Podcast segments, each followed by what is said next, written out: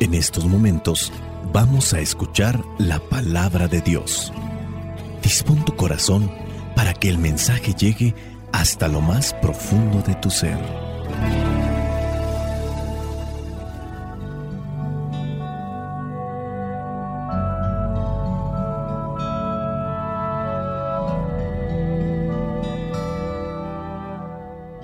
El Evangelio que la iglesia nos presenta para el día de hoy corresponde a Mateo, capítulo 4, versículos del 12 al 17 y del 23 al 25.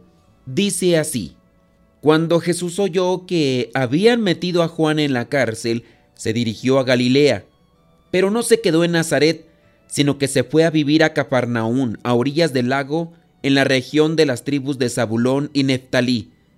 Esto sucedió para que se cumpliera lo que había escrito el profeta Isaías, tierra de Zabulón y de Neftalí, al otro lado del Jordán, a la orilla del mar, Galilea, donde viven los paganos.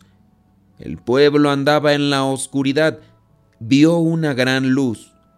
Una luz ha brillado para los que vivían en sombras de muerte.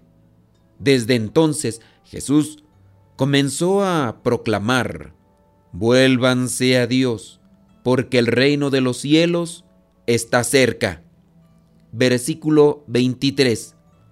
Jesús recorría toda Galilea enseñando en la sinagoga de cada lugar, anunciaba la buena noticia del reino y curaba a la gente de todas sus enfermedades y dolencias.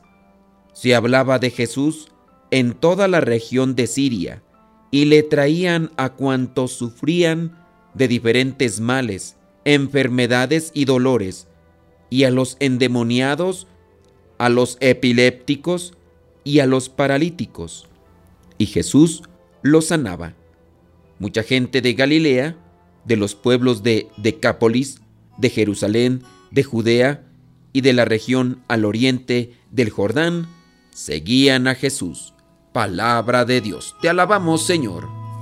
Señor Jesucristo, nuestro divino Salvador. Gracias te damos por tu infinito amor. Te escuchamos en la palabra te recibimos y adoramos en la Eucaristía, te servimos en los hermanos.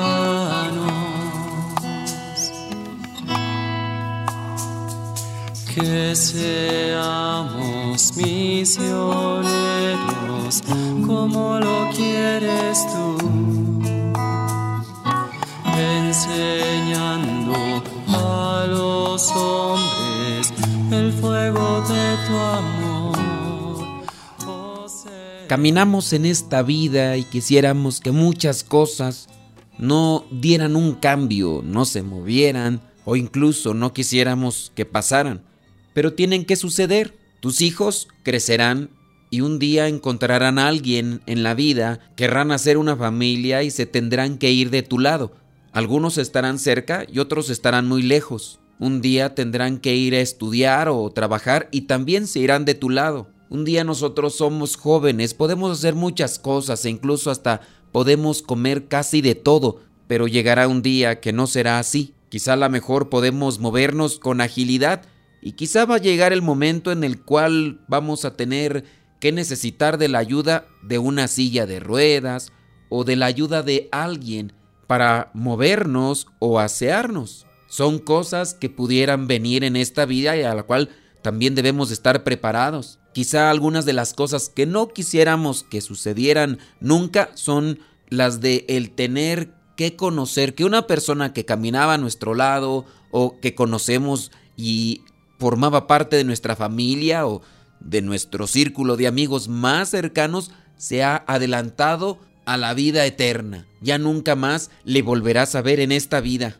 Ciclos que se abren, ciclos que se cierran y tenemos que seguir caminando. Es una ley de la vida. Y habrá personas que se adaptan bien a este tipo de circunstancias porque han preparado su corazón. Y puede ser que estemos algunos que no nos hemos preparado y que cuando llegan esos momentos determinantes que de alguna manera colapsan nuestras emociones, puede ser que nos quedemos estancados en esa situación, viviendo en sufrimiento, en soledad y en tristeza. Pero hay que seguir caminando. Apenas iniciando este año podemos plantearnos muchos propósitos, muchas cosas para realizar.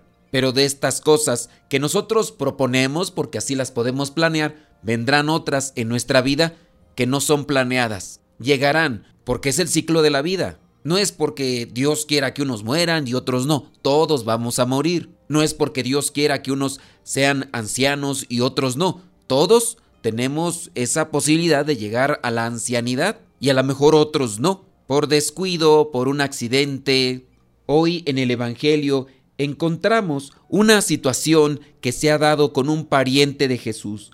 Dice en el versículo 12 que cuando Jesús oyó que habían metido a Juan en la cárcel, se dirigió a Galilea, pero no se quedó en Nazaret, sino que se fue a vivir a Cafarnaún, a orillas del lago de la región de las tribus de Zabulón y Neftalí. Juan aquel pariente de Jesús que lo había bautizado, Jesús sabía bien lo que hacía. Juan proclamaba la preparación del corazón para la llegada del Mesías. Se tuvo que dar esta situación, llega el Mesías, el ungido, es bautizado, y después de esto llevan a Juan a la cárcel. Se va Jesús a Cafarnaún, y desde ese entonces, cuando ya le dan a conocer esta triste noticia, comenzó entonces Jesús a proclamar que el reino de Dios, el reino de los cielos, ya estaba cerca. Hay que seguir adelante. Murió un familiar, un amigo, se apartó de nosotros a una persona que apreciábamos mucho. Nos dejamos de hablar, se tuvo que ir a estudiar a cierto lugar, se tuvo que ir a trabajar, a vivir lo cambiaron de misión, tantas cosas que pueden suceder en nuestro entorno con personas a quienes queremos o apreciamos porque nos conecta el vínculo sanguíneo como la familia o quizá esa amistad tan cercana que podemos tener con alguien. Pero hay que seguir caminando. Tenemos que buscar cumplir con una misión. Nuestra vida se realizará en la medida que cumplamos con aquellas encomiendas de Dios en cada uno de nosotros. Entiendo este punto de reflexión como seguir caminando, cerrar círculos y abrir esos círculos para trabajar. Ley de la vida, misión que nos plantea Dios.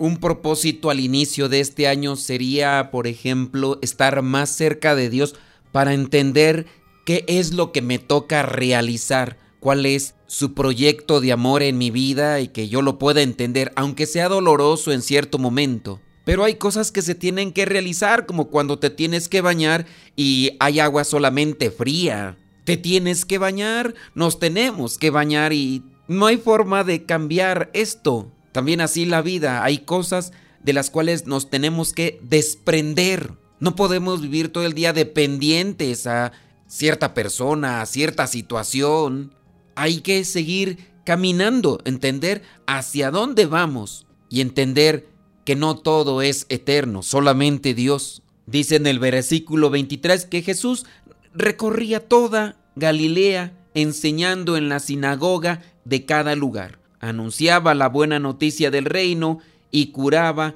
a la gente de todas sus enfermedades y dolencias.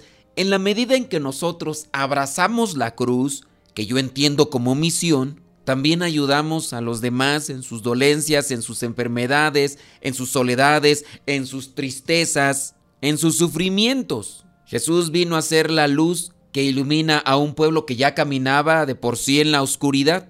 Y caminar por la oscuridad no es nada agradable, es incluso muy sufriente. Pero Jesús es nuestra luz hay que acercarnos a Jesús más todavía de lo que ya quizá hemos estado caminando de cerca para poder tener confianza dónde pisamos y hacia dónde vamos para no vivir en la incertidumbre. ¿Hacia dónde vas? ¿A Dios? Por el camino de Dios, buscando hacer el bien, teniendo presente que en la medida en que cumpla con su voluntad, yo seré feliz. me sentiré realizado y en esa medida también tendré fuerza en mi vida para poder ayudar a, los que caminan junto a mí, podernos ayudar mutuamente. Dice en el versículo 24, se hablaba de Jesús en toda la región de Siria y le traían a cuantos sufrían de diferentes males, enfermedades y dolores, y a los endemoniados, a los epilépticos y a los paralíticos, y Jesús los sanaba.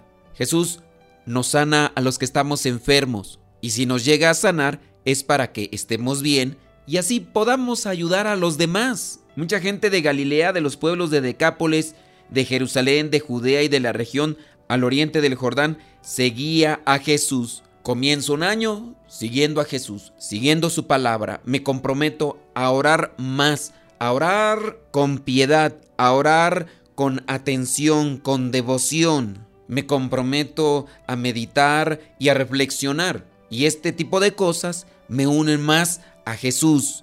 Me fortalece Jesús y así yo puedo ayudar a los demás. Antes de hacer la grabación de esta reflexión, tuve que irme a la capilla para poder meditar qué es lo que me dice a mí el Señor. Y esto que hoy a mí me ha dicho la palabra, te lo comparto, esperando que también esto que a mí me dice el Señor como una luz, como una idea para comprometerme, también te sirva a ti para seguir más de cerca los pasos del Señor y así puedas sanar, curarte, alivianarte, levantarte y ayudar a los que puedes ayudar en tu trabajo, en tu familia, y que juntos caminemos siempre buscando anunciar la buena nueva. Sobre todo, tener presente que como un propósito de este año que comienza, tenemos que buscar la conversión. Jesús dice en el versículo 17, comenzó a proclamar, vuélvanse a Dios, que significa la conversión. Quizá ya muchos de nosotros le pedimos a Dios que nos conceda esto, que nos conceda el otro,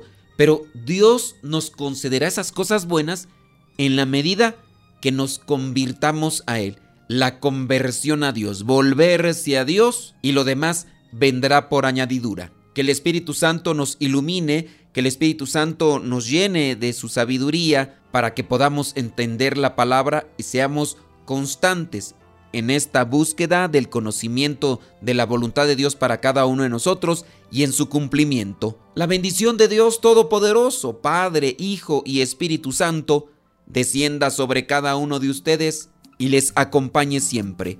Soy el Padre Modesto Lule de los misioneros servidores de la palabra. Vayamos a vivir el Evangelio. Tu palabra para paso, luce mi sendero. Lámparas tu palabra para mis pasos, luce mi sendero. Luz, tu palabra es la luz.